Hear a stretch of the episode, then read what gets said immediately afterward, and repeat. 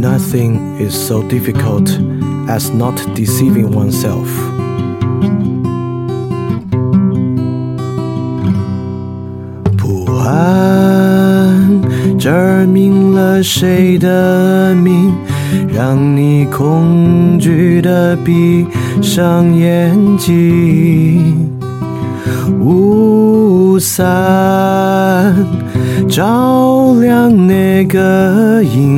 《此句编织你的艰辛》。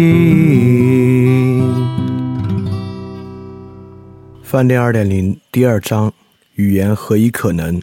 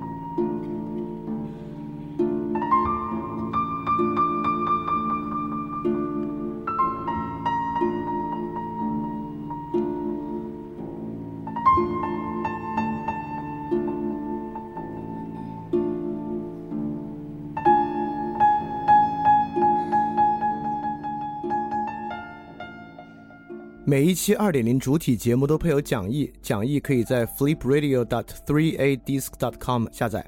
然后，如果你听到节目之中听到一声钟声的话，就代表讲义需要翻页了，跟讲义一起看更加方便。如果不希望看讲义呢，也可以在小程序直接查看带有 show note 的节目，就可以边听边看了。谢谢大家。大家周一晚上好，我是李厚成，欢迎收听范尔电台。然后我们继续进行翻译二点零第二章维特根斯坦的学习。那这个学习和分享维特根斯坦呢，是依照维特根斯坦最重要的一个出版书《哲学研究》，我们以一节一节剧读的方式开展。那么由于读和学习维特根斯坦啊，所以对我来讲这个影响也挺大，然后也多了好多视角。那么经常会使用这些视角呢，写一些文章在那个范尔电台的微信公众号上。大家也可以欢迎去看啊，那公众号名字就叫 Flip Radio，F L I P R A D I O，嗯，比较容易。OK，那我们就正式开始今天的内容。今天呢是维特根斯坦的第八章，第八次节目。那第八次节目呢，我们是介绍哲学研究的第一百七十四、第二一直到第二百零七节。呃，我以前之前的海报上写的是二百零八节，那实际上我们今天讲了二百零七节。二百零八节呢，归到下一次。那么今天这一期呢，是自我们讲维特根斯坦以来啊，我觉得比较难的一期。就今天这一期呢，技术性比较强一点，所以我争取把它讲得很明白。然后今天这一期呢，和上一期的关系很大啊。上一期做完之后呢，群里有同学说，上期好像戛然而止，做了一半。对，上期的下一半呢，就会在今天得到很好的回答。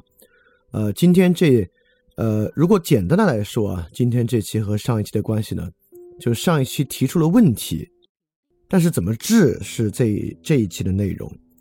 对，光听上一期你会发现，哎呀，有好多词汇，有好多总结，好多概念是不行的，不能那么使用。但是如果不听这一期，你即便对那些词汇本身产生了一些敏感，产生了一些，呃。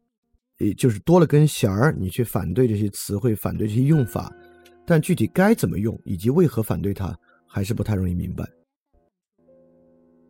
所以这一期呢，就是要来说明这个问题。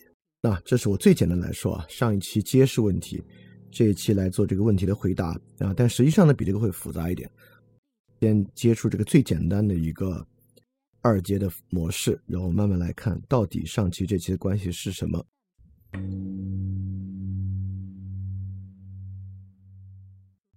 那么在上一期的最后一页呢，我们罗列了一系列的词汇，这些词汇呢，就是上期内容讲到最后，我们说我们要去小心的词汇，尤其是不可以让我们的探究和探索停止在这些词汇之上。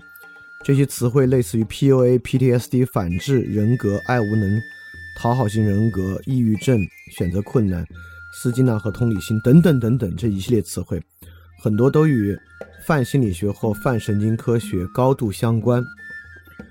那么导致探索会终止在这些词汇之上，这话啥意思啊？意思就是说，当我们使用这些词汇的时候呢，问题得到了一个最终的解释。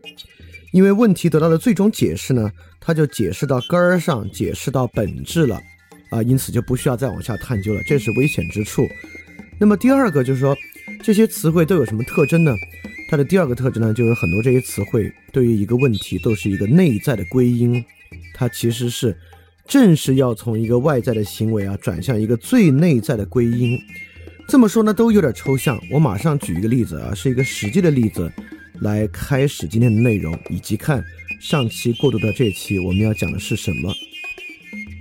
我要介绍的这个呢，就是去年一个非常震惊的案件，就是张扣扣案。这个张扣扣案呢，呃，是这么一位公民，他十三岁的时候呢，目睹母亲被同村的人杀，在母亲被杀害之后呢，他就去当兵啊，也打了一些工。然后回到自己家乡啊，是他目睹母亲被杀了十二年之后，十二年之后呢，他复仇杀死了三个人，就是这么一个复仇的案子。这个案子，这个张扣扣为什么要杀人呢？这个原因非常简单，是因为他要复仇。但是，在整个法庭的过程之中，不管是公诉人还是辩护人都没有停在复仇之上。都对复仇做了更内在的归因，因为复仇是什么？复仇本身呢，是一个比较外在的、比较有公共、公共平等性质的一个事件，对吧？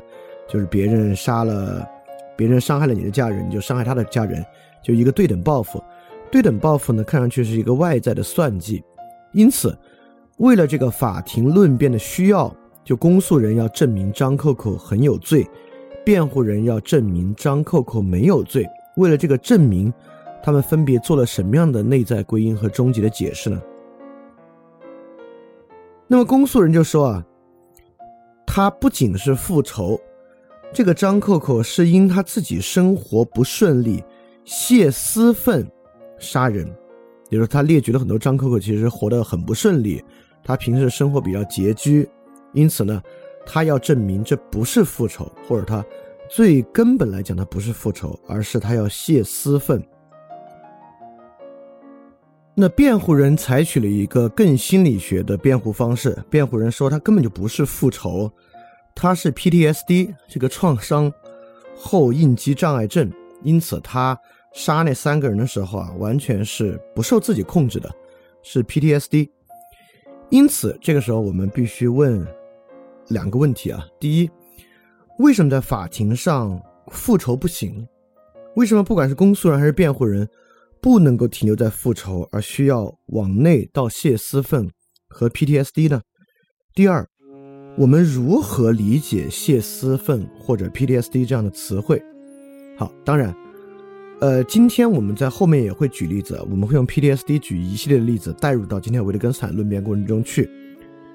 但实际上，如果你平时有比较在意的论理词汇，这些词汇，比如说不管是反制啊、PUA 啊，或者什么词，在今天的过程中呢，你都可以把这些词语带入到讲的过程中，作为例子来跟着我们今天讲的过程来分析和分辨这些词汇，应该会很有帮助。那我们就先从张扣扣案、谢思愤和 PTSD 往下讲。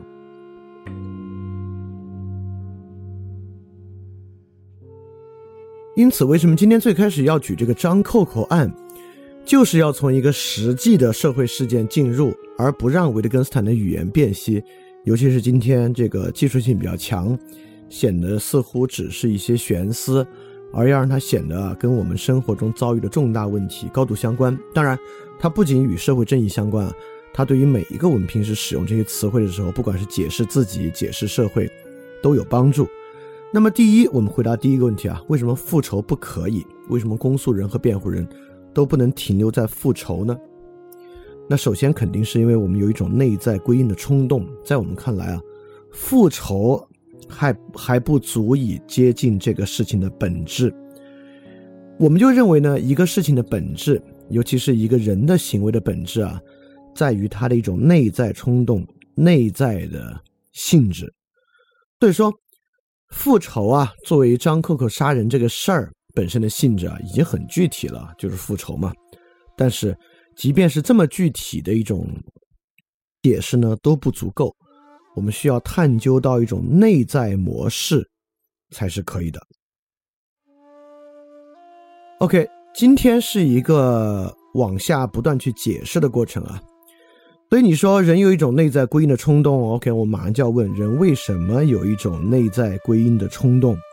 为什么复仇还不够呢？对吧？当然，这个时候也是有一个疑问的啊，因为在这个社会上曾经遭到过，呃，这个伤害的人很多。为什么你复仇，你复仇，别人不复仇？以及为什么你要在十二年之后复仇？这些都是这个问题可以进一步向内探究和解释的原因。因此，对于公诉人来讲呢，这个泄私愤啊，就是复仇的本质。复仇呢，是一种公共愤怒，也就是说。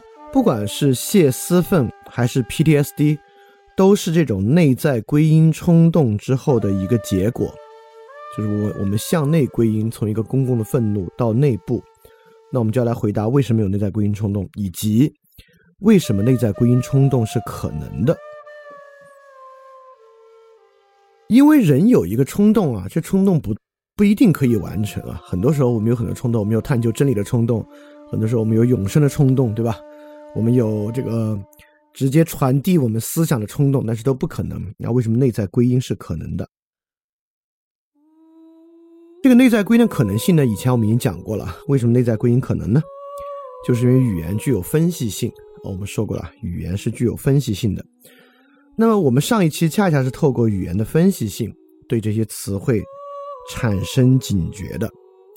但今天我们还要进一步向下解释。也就是说，你现在想啊，如果我问你，这个 PTSD 之所以我们会产生这样的词汇，并且把它当做解释我们今天很多人现实困境的原因，不管是抑郁症、焦虑症、PTSD，之所以我们能够将人的一些外部症状，他失眠、他心理压力大等等等等，变成这么一个什么什么症，是因为语言本身具有分析性。那你现在能回答出来是什么样的语言分析性导致出现这些词汇吗？如果不能回答的话，就说明语言分析性在这个地方也不过是一个词汇而已，对吧？什么叫分析性？怎么个分析法？如果不说明白的话呢，我们对这些词汇确实能够产生一定的警觉，但到底为什么警觉它？从功利的角度啊，它的害处上期我们已经讲过了。它遏制住了生活中新的可能性，遏制住了我们从另外一种方式来想象生活可能性的一个空间吧，就被它扼杀住了。但是这是功利角度的它的坏处。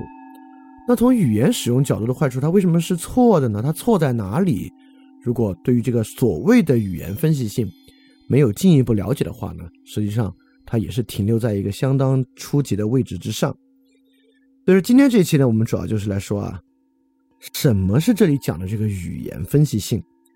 它是怎么形成一种向内探索的啊？我们该如何解决这样的问题啊？大概今天就是说这样的内容。对，因此今天啊，我们对所有这些词汇的警觉和辨析，并不是在一个心理学的层面、神经科学的层面，而就是在语言学的层面。这是维特根斯坦一个非常重要的指出啊，也就是说。心理学问题到最后呢是语言问题，所以它根本不在于有一门心理学科，因为我们都知道有一些书籍，比如说有本书叫做好像叫识别伪心理学吧，原书的名字肯定不叫这个，但那本书的名字里面肯定有伪心理学，也就是说有些是真心理学，有一些是伪心理学，但在那本书里面辨别和识别真心理学、伪心理学，主要还是在从科学实证的角度来讲。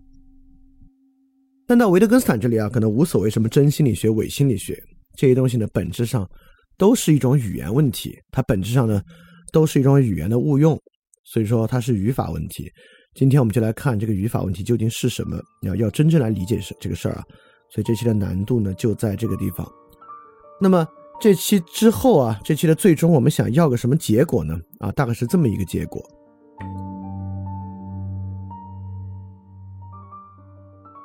现在我们暂时的标题叫做“伦理是唯一终点”，所以这期到最后呢，我们想要的一个结果就是遏制这种向内探索、个人向内探索的冲动。就个人主义再加浪漫主义啊，有一种极其强烈的向内探索的冲动。大家要发现自我、活出自我、理解自我等等等等啊。也这个正是这样的冲动啊，它是形成今天心理学成为一门成为一门显学。大家也认为。解决生活问题呢，是靠向内探索、发掘、了解自我来完成的。所以，希望这期节目结束了，能够遏制这种强烈的向内探索、语言误用的冲动，重新恢复我们对于公共性的关注。嗯，大概这期的问题意识就是这么一个问题意识。我们沿着上期提出的很多需要警觉的词汇，这期去看构成这些词汇。背后的语言和语法问题和语言操作究竟是什么样的？因此，对于我们该如何使用语言，能够形成一个更锐利的视角和形成一种更熟练的技术的基础，对我们平时接触很多词汇，这期结束之后，如果真的能理解啊，你都会有一个更熟练的看待和处理他们的方法。只有掌握了这个方法。还真是可以把它说成一个方法和技术。只有熟练了这样的方法和技术，对于哲学病的医治，才不会变成一个独断论的话。什么叫独断论的话呢？就是我们当然可以说很多概括是过度概括，是哲学病，但他可能经不起别人这样问：为什么呢？你说这个东西是个语言问题，是语法问题，它是什么样的语言问题和语法问题？那希望这期呢就能够回答这么一个具体而微的问题。好，那我们就正式进入今天的章节。今天维特根斯坦，我们所要一起去学习的一百七十四到二百零七节的内容。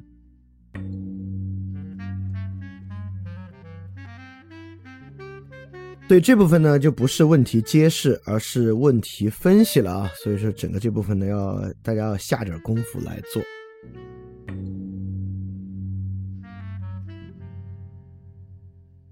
那今天整个一百七十四到二百零七节，我们把它分成四个部分。第一个部分呢，是一百七十四节到一百八十一节。这个部分呢，我们是在讲啊，在所有这些向内探索之中，我们都有一种冲动，会认为啊，真正具有确定性的是心理的想法，是我们心里的一个感受。那么，心理感受呢，它与外界是隔绝的，你可以管它叫纯主观都没问题。但我们有时候就认为，真正语言要表达的语言的根基，就在于语言表达我的想法，语言表达和表述我的感觉。因此，很多时候呢，我们就认为实际存在一个我的想法和我的感觉在里面。那么，整个这部分是要转换一个视角，我们再不要把它看作是我的想法和我的感觉，而是一种，恰恰它是一个外部的信号。啊，这个我们一会儿再详细去说什么意思。那么第二个部分呢，是一百八十二到一百九十二节，一百八十二到一百九十二节，我们就正式进入到这个语言操作的过程。也就是说，为什么我们会认为类似于 PTSD、抑郁症、焦虑症是一种比较终极的解释呢？就是回到我们在第一章解说到的一个问题啊，就是解释和意味这两种不同的方法。在今天有一个很大的混淆啊，解释和意味呢，就是语言讨论对象的两个不同的进路吧。一会儿我们肯定会再次细说什么是解释，什么是意味，以及它是咋混淆到一起的啊。好，这是一个很重要的这个真正语法错误的部分，就是对于解释和意味的混淆。那今天第三部分呢，是一百九十三到一百九十六节，比较短啊。这个部分呢，是说明。就是因为对于解释和意味的混淆，所以说我们从一种对解释的崇拜进展到一种对于语言的崇拜。语言崇拜当然现在是高度存在的。大家想想，最近对于“内卷”这个词，大家投入了多么大的关注度，多么大的兴趣去接触、使用、理解。观看这个词里里外的用法，并认为这个词汇揭示了当下非常重要的一些实际存在的问题，凝结在这个词汇之上。所以当然是有一种语词崇拜的啊。所以一百九十三到一百九十六，我们就讲这个语词崇拜。那最后一个部分是一百九十七到二百零七节，一百九十七到二百零七节，可以说前三节是在说明问题，而最后，呃，前三部分说明问题，最后一个部分就是最后十节，一百九十七到二百零七节呢，是在说明那该怎么办。也就是说，客观性不在内不在外，在哪儿呢？就在公共共识和公共实践之中。啊，这为什么？我就跟他说的非常明白。好，所以今天大概呢，就是分这四个部分来说明白我们今天要说的道理。这种语言的误用和语法错误是怎么构成的？它是怎么形成这个错误的？以及在这个语法错误之外，我们应该怎么使用语言？怎么看待这个问题？我们涉及到什么样重要的视角转换？就是这些问题。所以说，凝结在 PTSD 这样词汇之上的呢，基本上就是一种现代哲学病。它分为两步。第一步呢，它首先就是一种向内探究本质的冲动，它是一种有本质、有理论的冲动，认为表象物物质的我们平时看到的现象本身啊是肤浅的，而隐藏在现象背后的本质是重要的，这是第一个它的问题。第二个问题呢，就是概念崇拜，在探究到这个本质之后，我们就认为这个本质本身是真正的实存物。这个本质的性质能够复制，成为我们所周围观察到的万象的根本性质。也就是对于现代社会的竞争啊，我们觉得“内卷”这个词是这个竞争的本质，竞争都是表象了。它是一种什么样的竞争呢？叫拆开这个竞争，向内探究，发现其本质，叫做内卷。那么有这个内卷之后呢，我们发现内卷啊，也能够预测未来。啊，的重点的不在于，重点可以不用表述为预测未来，也就是说，内卷这个词可以决定着事物进一步向下发展的方向和性质。就这么说吧，就内卷是一个实存的东西，而不仅仅是一个阐释。好，所以基本上呢，这个哲学病这两步啊，我们今天会把它全部拆开来讲。那我们就先来讲第一部分，从心理的确定到外在的信号。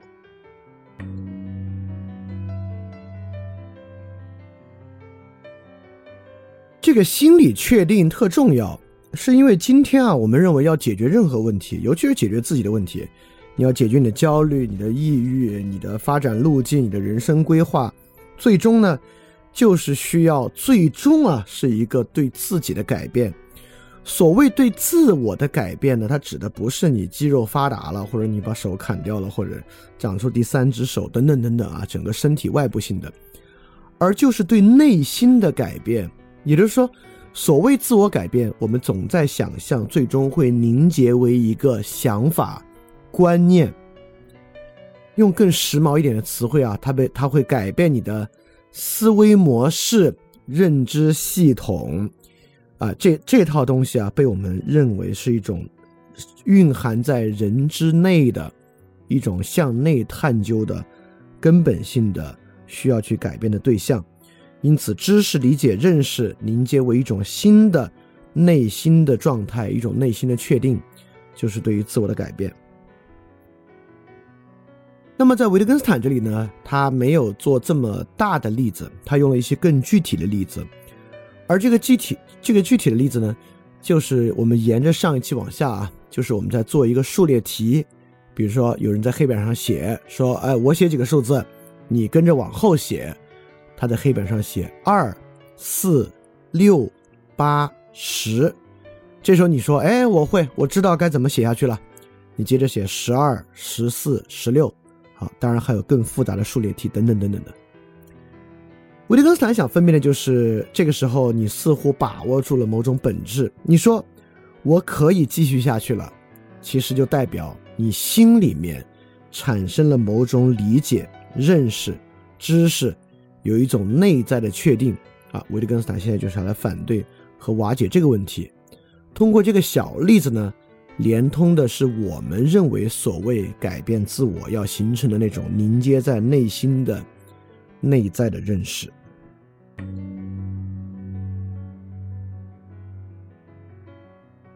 那么第一百七十四节，维特根斯坦实际上说啊，我们确实有一种深挖到意图的冲动。你看啊，在张扣扣案之中，公诉人要证明张扣扣生活不如意，为什要证？为什么要证明张扣扣生活不如意，以及要去抓住他在这个笔录里边的一些话语对生活的埋怨呢？就是因为要从这些外部的东西深挖到背后它的一个本质。这个本质呢，就是私愤。因此，在这个论述之下呢，复仇成为了张扣扣的一个手段。他的意图，我们深挖背后的意图呢，是泄私愤。最后，真正存在的那个内部的东西啊，就是要透过他的生活实际的收入啊、动荡啊，和他的一些语言来证明存在着一种内部的私愤。这个在维特根斯坦这个例子呢，就是维特根斯坦说啊，我们有时候确实会给他人讲啊，你根本没有认真做这件事儿嘛。也就是说，他做这件事儿会犯各种各样外面的错误等等等等啊。我们认为这些错误的本质是他没有认真。认不认真呢，是一种内部的状态。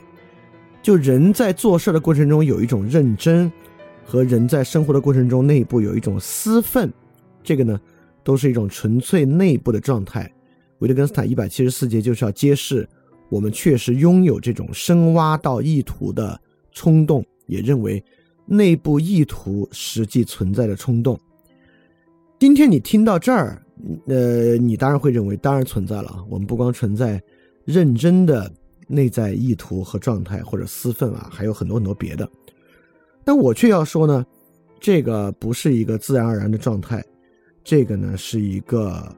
特别特别强烈的现代性，也就是我们之前其实讲过，在康德我们就讲过啊，在十九世纪、二十世纪，尤其是科学革命之后，在这个伽利略、哥白尼、这个笛卡尔啊等等等人的这个，包括牛顿的共同努力之下，终于产生一种这个主体性的危险，就每个人的危险，就是好像这个主观性啊被彻底取消了，就人就彻底变成一个经验的。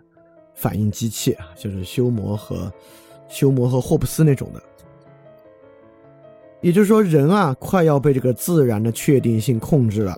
人，啊，当然，直到今天，我们依然在这种，比如说神经科学对于人的根本的所有行为的还原之中，我们就认为这个人的一切想法、意识啊，似乎都要还原为一种物理的力学，还原为一种被自然主宰的确定性了。所以说，笛卡尔还好歹分出这个两个世界啊，广言世界与这个心灵的世界。但这个心灵世界啊，就越来越要完蛋了。对康德呢，想出了一个办法，康德划分出了一个纯粹的内在世界——理性，而且这个理性啊，甚至在我们接触任何经验的时候，都需要有他的参与啊。所以说，这个同时呢，也是康德对于这个现代性问题解释的一个进路。但康德这个进路，康德肯定不这么想啊。但是康德，我们在讲康德的时候已经说了，康德就敏锐地意识到了，这个我们对于主体误用，对吧？我们猜测存在一种主体的这种想法，也跟维特根斯坦这里的一问题是比较像的。不管怎么说，在康德这个方式之后，你你现在如果我我说康德这个方式，你脑子里比较空白，没想到不知道康德什么方式，这个没关系啊，你可以回去再补，这个不影响今天的理解。意思是说，今天有一种想法，认为人的一切想法、脑子里的观念，都是人对于外界世界的一个机械反应。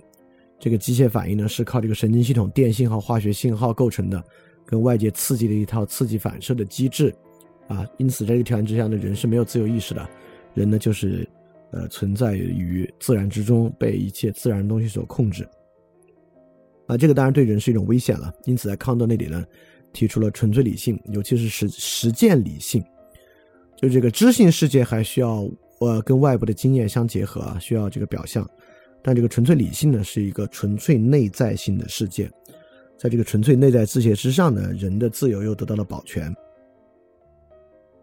所以说，为什么我们这么爱深挖意图呢？因为在我们看来，复仇似乎是一个特别力学的事情啊，别人。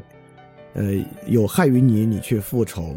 但是私愤和 PTSD 是一个非常内在化的事情，所以说我们为什么会有一种深挖到意图的冲动呢？这个冲动在我们今天看来如此自然，认为每个人做很多事情都是由内部意图推动的。但这个意图推动呢，实际上是比较从康德之后慢慢慢慢才变得如此凸显，并且成为现代哲学都不用现代哲学了，现代人对自己认识以及现代这个泛心理学内部一个特别重要的一个概念。好，整个一百七十四节呢，就是在说这么回事儿。人确实有一种深挖到意图，认为意图才是本质的冲动。但我要先解释一句啊，就比如说我们说你根本就没认真做这件事儿，这在我们的日常语用之中很多。那我们说认真呢，确实指的是一种内在状态。因此，今天这个节目是不是要取消这么一句话？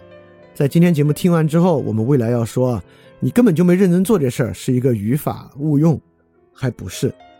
就如果你在自然的情境之下使用这个话，大家能理解，其实是没问题的。我们要取消的并不是这些实际的语用和这些总结，我们要取消的是一种进一步的探索，就是什么叫认真。比如说，比如说我们接着说啊，认真的就是指心里要装着这件事儿。什么叫心里装着这件事儿？我们发明一个技术，叫怎么叫心里真正能装着这件事儿，这个就过分了。就是我们再往下搞这些探究，就进入到哲学病。就比如说，你只是为了表示埋怨，希望那个人能更下功夫，下一次把这个活儿干得更好。你说你根本没认真做这个事儿，或者是这是他对于最近综合的态度的一句埋怨。这么说这话没有任何问题，只要他不继续往下探究，怎么叫认真，怎么叫心里装着这件事儿，怎么叫心里装等等等等啊，只要不到这些，他并不过分。我们今天并不要去消解这一词，我们甚至不会要去消解 PTSD。如果在某一些特定情况之下，甚至用一用呢，也不是坏事儿。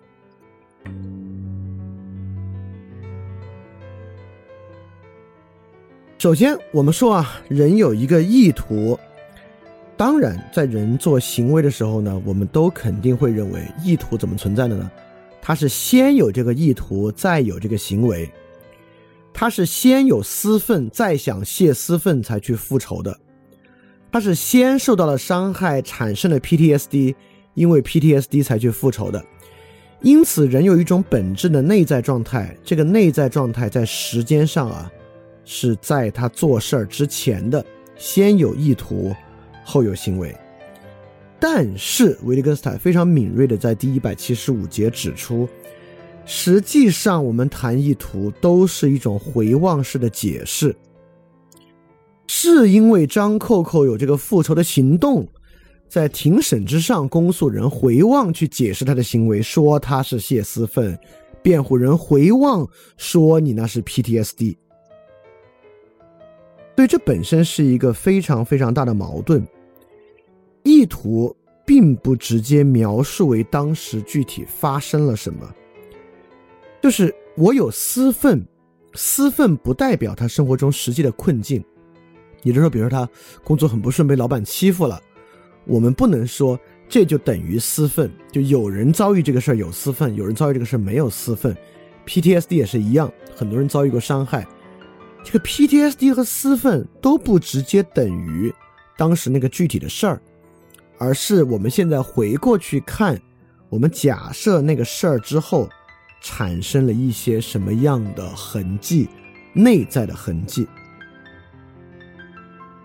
这地方呢，我们引一下之前的三十六节。三十六节，维特根斯坦说：“我们这儿的做法正像我们在大量类似情况下的做法，因为没有单独一种身体动作，我们可以举出来称之为指向形状。我们于是就说，这话相应的是一种精神活动。每当我们的语言让我们揣测有个实体。”而那里却并没有实体，我们就想说，那里有个精怪。这里呢，就在说意味和解释。意味啊，就是说你的这个言说对象是什么？一般呢，指一个特别具体的对象，就是你说这话，就是我们问你的意意思是啥？你一般解释的意思是啥呢？就是拿一个非常具体的对象来解释你的言说对象是什么。而解释大概就是说我这话。的意思是什么？我这个话背后的那个意思是什么？说，这个意图啊，我们每次说人有一个意图，他都在说这个意图在决定我们做什么事儿。但是呢，做事这个人自己不知道，做事的过程之中呢，没有感觉到，往往都是我们其他人或自己在事后回望的时候，为他赋予的一个解释。因此，当我们回望的时候呢，我们一定希望找出一个，就是与事实的实体无关的内在。就我们刚才讲为什么。因为人有一种这个向内探索的冲动嘛，所以我们一回望吧，我们就想找出一个向内探索的实质来解释，我们就开始发明这些概念作为意图。这个地方这个时间顺序非常重要，时间顺序非常重要。也就是说，如果意图真的是你最开始就意识到的，比如张扣扣，他当然意识到我是要报仇嘛，对吧？这个是他意识到的，但有没有泄私愤？甚至那是个 PTSD，那张扣扣以前我猜他是不知道什么是 PTSD 的啊，只有最后我们回望式的解释的时候呢，他才出现。而一旦他出现之后，我们都把他当做这个人实际做事儿的意图去理解，这个在时间上就有了一个很大的矛盾。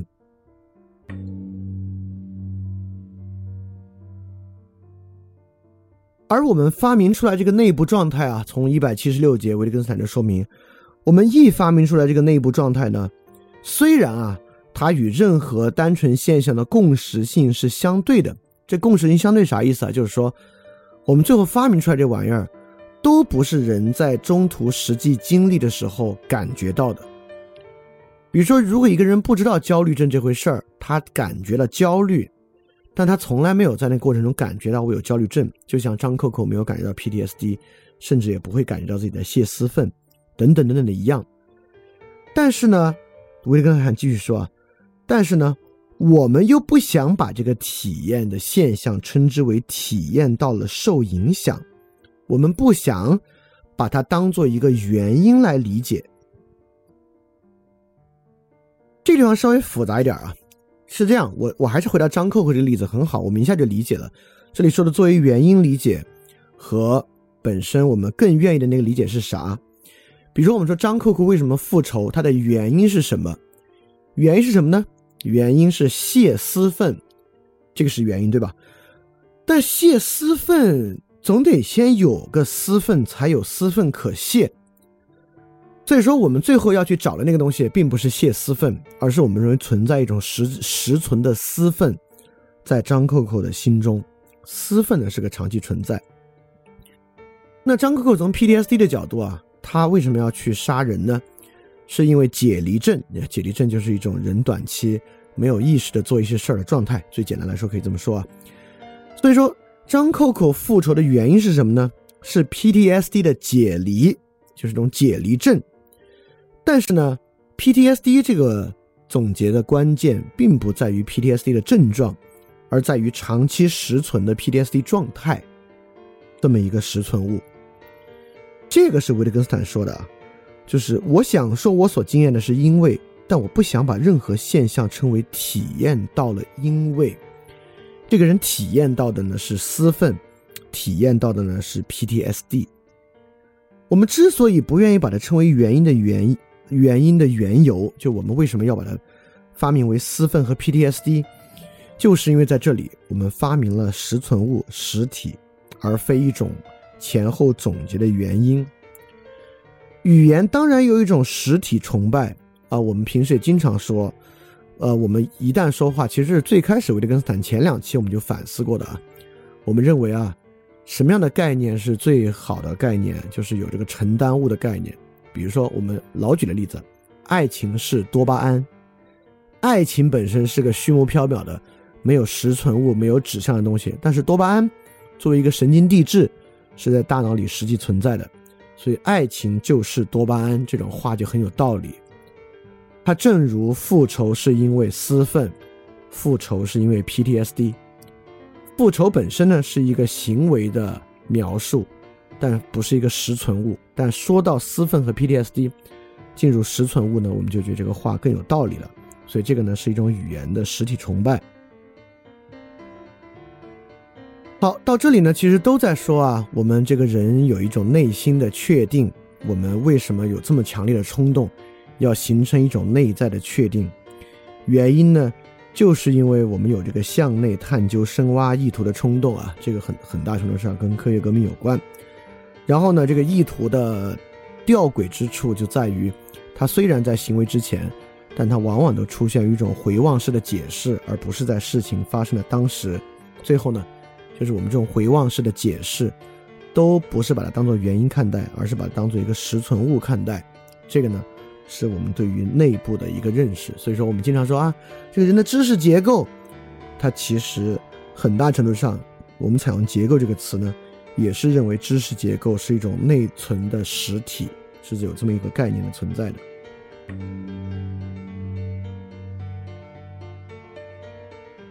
那么在接下来内容啊，维特根斯坦敏锐的抓住了这个实存物在我们所设想这个实存物啊，不管是私分还是 PTSD，是一种回望和解释，但是在当时张扣扣的脑子里并不在场，它不是当时感受和发生的。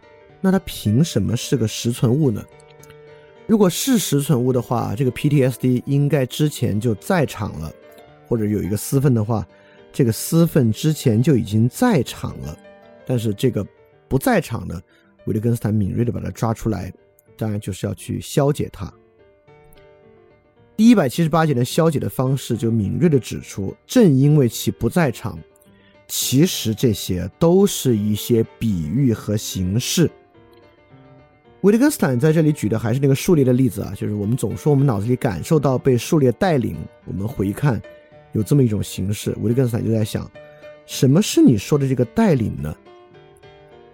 他这里呢就是要把带领的感受和带领的实际状况拆开。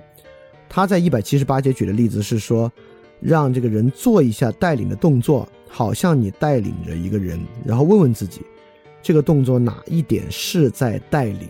因为如果你做带领这个动作，就是你做现场做一下这个动作，你并没有任何真正的人需要带领，也没有人被你带领。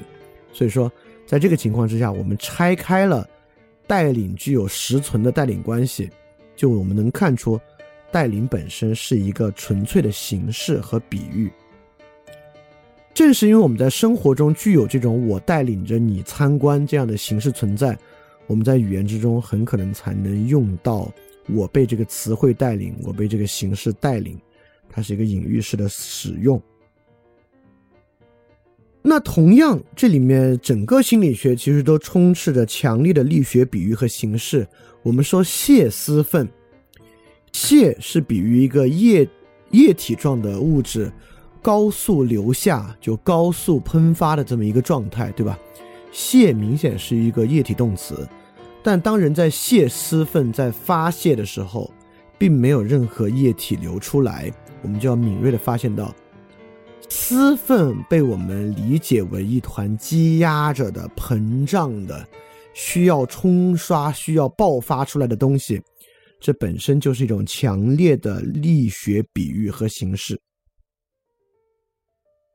PTSD 也一样，PTSD 作为这个创伤后综合症。有一种强烈的余震感，有一种强烈的，我们遭到了巨大的这个震撼，因此之后呢，这个余震像一个力一样，在我们内部还不断的要冲击着我们，这么一种力学的比喻和形式。因此啊，它不可能是一个实存物，它不可能是个实存物。因此说到这里呢，维特根斯坦就已经能够发现了，可见啊，很大程度上我们这些内部探究。都是我们脱离现场，回过头去解释，采用各种比喻和形式框架所搭建出来的一个总结，它绝对不是实实际际发生的事情和实实际际存在的东西。比如说，我们经常也说焦虑症、抑郁症，当是症的时候呢，我们就认为它来源于一个生理基础，它是有一个。生理的病症可能是发炎，可能是失调，作为基础的，对吧？这是一种生理症的隐喻，疾病的隐喻。桑塔格那个书就是为了说这个问题啊。但实际上呢，很多时候我们发现它并没有实际的对应关系，它是一个我们脱离现场回头解释采用的比喻和形式，它并不存在。好，这里就要说了，既然这种内部冲就是往内解释的冲动提取出来的东西不存在，是不是以后这些词儿就都不用了，全部废掉就不说了？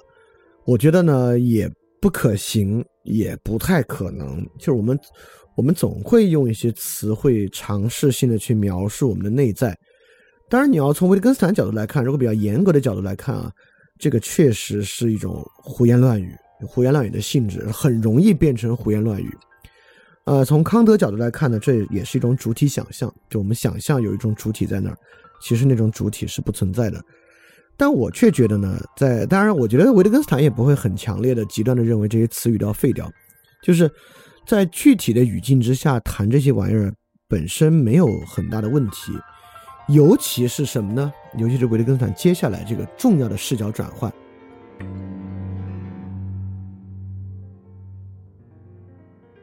就是这种内在感觉的归纳，OK 的。维特根斯坦也认为我们可以继续说，现在我知道该怎么继续下去了，我脑子里知道怎么继续下去，这些话没有问题，没有问题的。呃，包括你说，哎呦，我脑子里已经想出这个公式了，你这么说没有问题，你做一种内在的区分是没关系的。你说我有一种感觉，我想到那公式了，这些说法都都都都是可以的啊，甚至很多时候。它就是一种经验性的感受，但问题就在于啊，第一，我们要知道，这种内在感觉回望式的归纳，并不提供任何确实性。也就是说，他完全可以出现这个人说：“哎呦，我知道怎么继续下去了。”提起笔却继续不下去，或者他说：“哎，我根本不知道怎么会不会做。”你努着他说：“你必须试试。”他提起笔呢，又能把它做出来。就内在感觉这事儿啊，可以讲，但它既不保证有一种独一的内在状态，也绝对不保证这个内在状态有一个外在结果。就你说，哎呦，我现在会继续下去了。你这么说之后吧，你完全可以过两分钟说，刚才是个错觉，不能，不能继续。或者你动动笔去做，你发现你做不下去，这个都可能，不是因为你蠢。不是因为你傻，不是因为你说错了，这都是可能的。因此，当我们描述我现在知道该怎么继续下去了，包括一个人说：“哎呦，我最近好迷茫啊”，等等等的词汇，我们过去听到这种向内探索的词汇，我们的视角都是他在描述一个内心状态，包括人说：“哎呀，最近好郁闷啊。”我们都认为他在描述一个内心状态，对吧？他说：“我心里想，我现在觉得，我感觉，他可不是在描述一个内心状态吗？”但维特根斯坦现在提示我们，我们完全可以不把它看作在表述一个内心状态，而且很大程度上它也不是。我们之前举过各种例子，比如说我们在医院里面给医生说：“哎呦，医生，我好疼。”你根本没有在描述一个你的内在感觉疼。这话实际上是在说：“医生，你来看看我。”同样，我现在知道怎么继续下去了。他一样可以表述为：“好，我从这里可以往下写了。现在我来试试。”老师经常给你讲题，就是说：“理解了吗？”你说：“我理解了。”你说“我理解”的时候，这句话没有在表述你是不是真理解了，而是说：“我现在试着做一下这道题。”因此，从一个语言形式的视角，维特根斯坦在这里很明确的说，在这里倒不如把他们，他们就是指这些内在归纳的话，描述内在感觉的话，在这里倒不如把他们称为一种信号，我们根据它接下来进行的情况来判断这个信号用的对不对。也就是说，这种内在感觉的表述描述。实际上是以言行事，是我们接着要跟其他人打交道、要做事儿的一个信号。这个信号代表我们做了一个决定啊，但当然在不同的情况之下有各式各样的决定了。但是也就是说，这句话的意、这些话的意思重点都不在于表述他自己的内在感觉、内在想法，而在于释放了一个信号。那么这个信号，那我们就说好，那至少它有一个确定的信号。维特根斯坦说连这都不太有啊。维特根斯坦接下来说，我们要考虑以下的事例：一个人说他知道怎么继续下去了，但他要继续下去的时候却又迟疑起来了，继续不下去了。在这个时候都有很多不同的情况了，有可能他刚才说他能继续下去的时候是说错了，也有可能他说他继续下来的，他说他能继续下去是说对了。只是后来呢，他又不能继续下去了。在不同情况之下，这个也会不同。也就是说，作为一个语言形式的信号，这个信号本身也具有多种可能性。就如果你一直在听这个维特根斯坦啊，你应该能感觉到维特根斯坦视角中有一个很 powerful 的一点，就维特根斯坦一直在我们以为只有一种理解方式，只有一种说法。只有一种确定性，不管是逻辑的等等情况之下，通过例子向我们揭示，不是。当你以为这里面只有一种可能，因而，哎，我得多说一句，很多时候只有一种可能这事儿对我们特重要。当我们只想到有一种可能的时候呢，我们就认为它是对的，它是真的，它是重要的，它是我们应该面对的问题。很多时候，当我们想到只有一种可能的情况之下，我们相反，我们不没有相反啊。我们呃，就因为此，我们会认为其具有某种确定性、确凿性，因而是真的。而这个呢，就很容易被蒙蔽嘛。所以，维特根斯坦的伟大之处或者厉害之处呢，就恰恰在于维特根斯坦透过不断的在这里面举出很多例子来表明，很多在你以为只有一种可能的地方，都具有多种可能和多异性。来瓦解我们的哲学病，瓦解我们对于确凿性的强烈的偏见和盲从。因此，整个第一部分，你看啊，我们一直在讲人有一种向内探究的冲动，但这个向内探究的冲动呢，就因为它很多时候是要说明意图，但却是一种回望的解释，在做事的时候呢，根本没发生。而它本身呢，都是一些比喻和形式。所以说，维特根斯坦说啊，与其把它理解为他在真实的反映和表述着人的感觉、想法和内在世界，就不如把它理解为人在与他人打交道、与事儿打交道里面的一种信号，更逼近这些话真正要表达的东西。就像你在医院说“我好疼”，根本不要再表述你有多疼。而是在说，医生，你来关心我一下，这么一种语言形式的视角。好，到这里呢，其实我们只往前走了一小步，但这一小步已经很重要了。我们总结一下，这一小步呢，就是说很多内在状态的表述本身是有很大的虚假性，这个虚假性就在于我们要意识到它是一种回看的解释，是一种比喻和形式。